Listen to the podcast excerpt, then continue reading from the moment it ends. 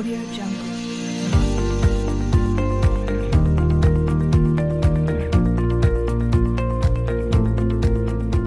Podcast Govercom, el canal abierto sobre compliance, cumplimiento normativo, sistemas de prevención de riesgos y responsabilidad corporativa. Un canal para todos y un canal para todo lo relacionado con el mundo del compliance.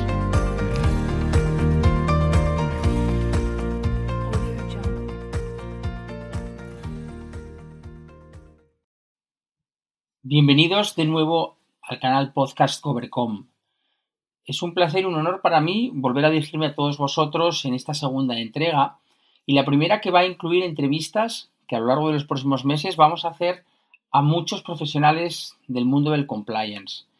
El tema de hoy que vamos a abordar es una entrevista que se hizo, que se grabó el pasado jueves con nuestro consultor de Govercom Álvaro Tejado Planas en relación con la responsabilidad penal personal que puede conllevar para los miembros de un consejo de administración la comisión de delitos en su seno.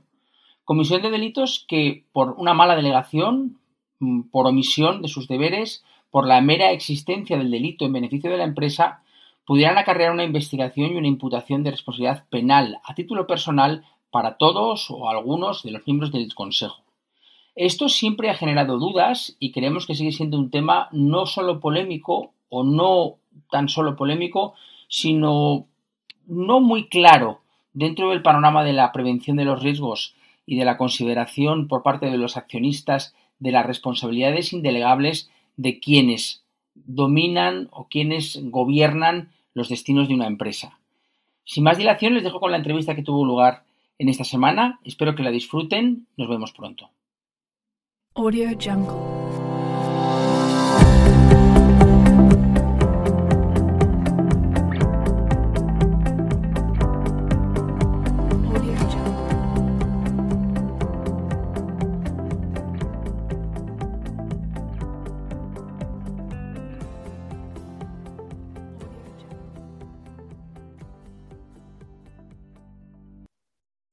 Bueno, pues tenemos con nosotros a Álvaro Tejada Planas. Álvaro, buenas tardes. ¿Qué tal, Íñigo? Un placer. Eh, Álvaro, para anunciarle como mereces, consultor en compliance, joven pero sobradísimamente preparado, eh, organizando un equipo de consultores para el Risk Assessment, eh, pero no viene hoy a hablarnos de, de mapa de riesgos, tampoco viene a hablarnos de la FCPA, de la que ha escrito un brillantísimo capítulo en un libro de próxima publicación por Thomson Reuters y de que, del que tendremos ocasión de hablar más adelante. posiblemente Demasiados halagos. eh, en enero o febrero del año que viene. Álvaro, eh, el motivo de tenerte hoy con nosotros es un poco hablar de un tema que tú y yo hemos discutido alguna vez y que está saliendo mucho con clientes y está saliendo mucho en- con mucho debate, que es la responsabilidad penal personal de los miembros del Consejo de Administración a título individual por los delitos que se puedan cometer en su seno y la conexión que ellos puedan tener, tanto activa como pasiva por omisión, con esos delitos. Entonces, eh, eh, la primera pregunta que te lanzo, mitos, falsedades y verdades sobre esta, mm, sobre esta figura o so- sobre esta posibilidad delictiva. Mira, yo, yo para, para empezar, creo que hay un, un previo a, a discutir cuál sería el, el tema de- del contenido de la responsabilidad de los administradores y que muchas veces cuando acudes a formaciones en consejos de administración ni ellos mismos tienen claro.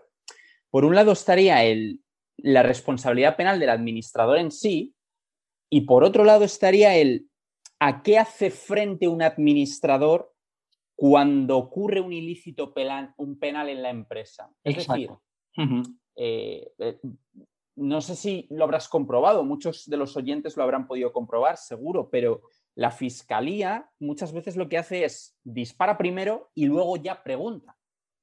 ¿Sabes? Es decir, independientemente de que el administrador esté o no esté, o tenga el control o no tenga el control del riesgo, es muy probable que desfile por la instrucción y le pregunten. Una de las grandes, uno de los temores y las grandes quejas a Vinitio de, de todos los miembros del Consejo.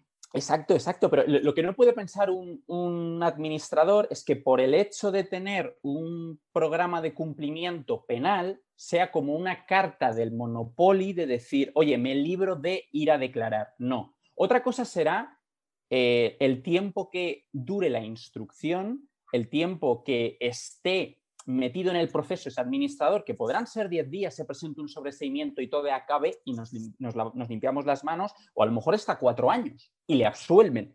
claro. eso es una, es una, cuestión que yo creo que no, se trata tanto y que los, los consejos de administración no tienen muy, muy presentes. Esos dos puntos. Y, luego, esto también nos lleva a otra cosa que nos, nos, podríamos explayar bastante, es cuando tú realizas el mapa de riesgos, oye, ¿qué hago? Eh, me dedico únicamente a analizar aquel listado del que puede responder la persona jurídica, también amplío aquellos delitos socioeconómicos en los que los administradores pueden verse también eh, imputados o investigados en un proceso penal. Pero bueno, esa es, otra, otra variable que surge en ese sentido. A, mí me obsesiona mucho, Álvaro, el tema de la, delegación de funciones que se hace desde el Consejo de Administración. Mm. Entonces, por un lado, yo siempre he defendido que la correcta delegación, es decir, con los medios adecuados, a las personas adecuadas, con una correcta supervisión de esa delegación de funciones por parte del Consejo, eh, no digo que actúe como un cortafuegos, pero sí es una garantía de una correcta praxis en cuanto a, la, responsabilidad personal de cada uno por los actos de terceros. Pero luego, por otro lado, la ley de sociedades de capital nos indica que hay determinados riesgos o determinadas funciones que son indelegables. Entonces, en, este juego de palabras, ¿cómo, concilio estas cosas? ¿Cómo se concilian estas realidades? Sí, o sea, primero para, presentar un poco, está claro que aquellos delitos en los que interviene directamente el administrador, él será responsable. Y no discuto aquí que sea autor, coautor con la persona jurídica, participe con las personas que estén debajo. No quiero meterme en el fundamento de la responsabilidad. Y, esa construcción de la delegación de competencias que se insertaría en, la comisión por omisión y en esa posición que tienen como garantes primarios, porque, oye, no hay que olvidar que yo cuando asumo el puesto de administrador, yo soy el que organizo mi empresa. Yo tengo el beneficio, yo dirijo, yo organizo, pero yo también tengo el riesgo. No sé si me explico. Eh, dentro de este problema de, de, la modificación de esa posición de garante, eh, de lo que tú hablas es a través de la delegación de competencias. Oye, las empresas son estructuras complejas. Yo tendré que delegar en una persona. Y, la ley de sociedades de capital, creo que es en el 249 y en el 500 algo también para las cotizadas, bien habla de, esta, de, estos, eh, de estas eh, indelegabilidades. ¿Qué ocurre? ¿Puede el administrador delegar la evitación de delitos en una persona? Pues bueno, a priori tenemos el compliance officer, que siempre y cuando esa delegación, tú, mismo lo estabas apuntando, si es correcta, eh, a priori podemos entender que el administrador, salvo que salten banderas rojas, es decir, dentro de esos deberes remanentes que siempre va a tener de, control y de supervisar que todo se haga bien, no responderá, en principio.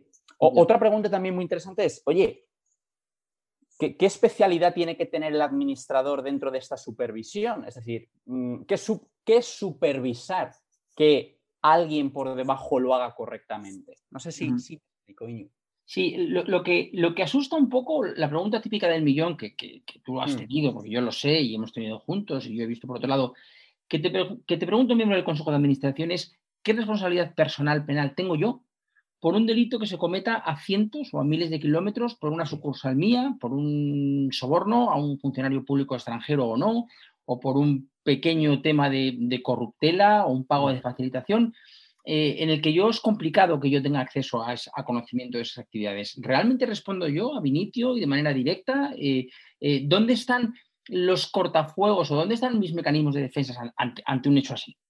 Ya pues al, final es, volvemos un poco a lo mismo, es, ¿tú realmente tenías un control sobre ese riesgo? ¿O habías hecho una delegación correcta sobre ese riesgo? Es decir, en, casos de multinacionales, una empresa española que tiene presencia en, todo el mundo, lo que no puedes hacer es depender constantemente del Consejo de Administración que esté pendiente de lo que está ocurriendo en todo el mundo en todo momento. Para algo delegan en otras personas.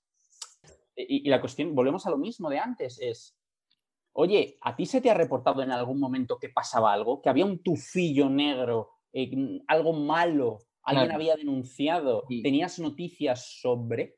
En esas situaciones, el administrador tiene que estar obligado, está obligado a levantar la mano, y hacer todas las preguntas que tenga que hacer para llegar al final de la Ah. cuestión. El eterno Y- problema que digo de sí. saber. El momento en que Exacto, no Exacto. puedes quedarte. eh, eh, vale, Álvaro, se nos está acabando el tiempo. Esto es así, el timing directo de los podcasts. Hablaríamos mucho largo y tendido. Espero Sí, esto da para mucho, da para mucho. que hayamos dado así un poco unas cuatro o cinco pinceladas importantes. Eh, ha sido un placer tenerte en los podcasts. placer es estar aquí, volverás, ¿no? eh, volverás a, a formar parte de esto en breve y, y nada más. Un abrazo fuerte y muchas gracias. Un abrazo, muchas gracias, Íñigo.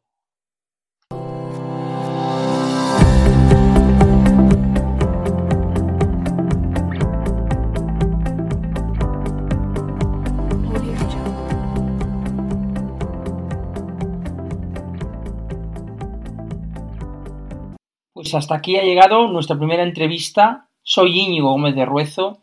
Esto es Covercom Podcast. Hasta pronto.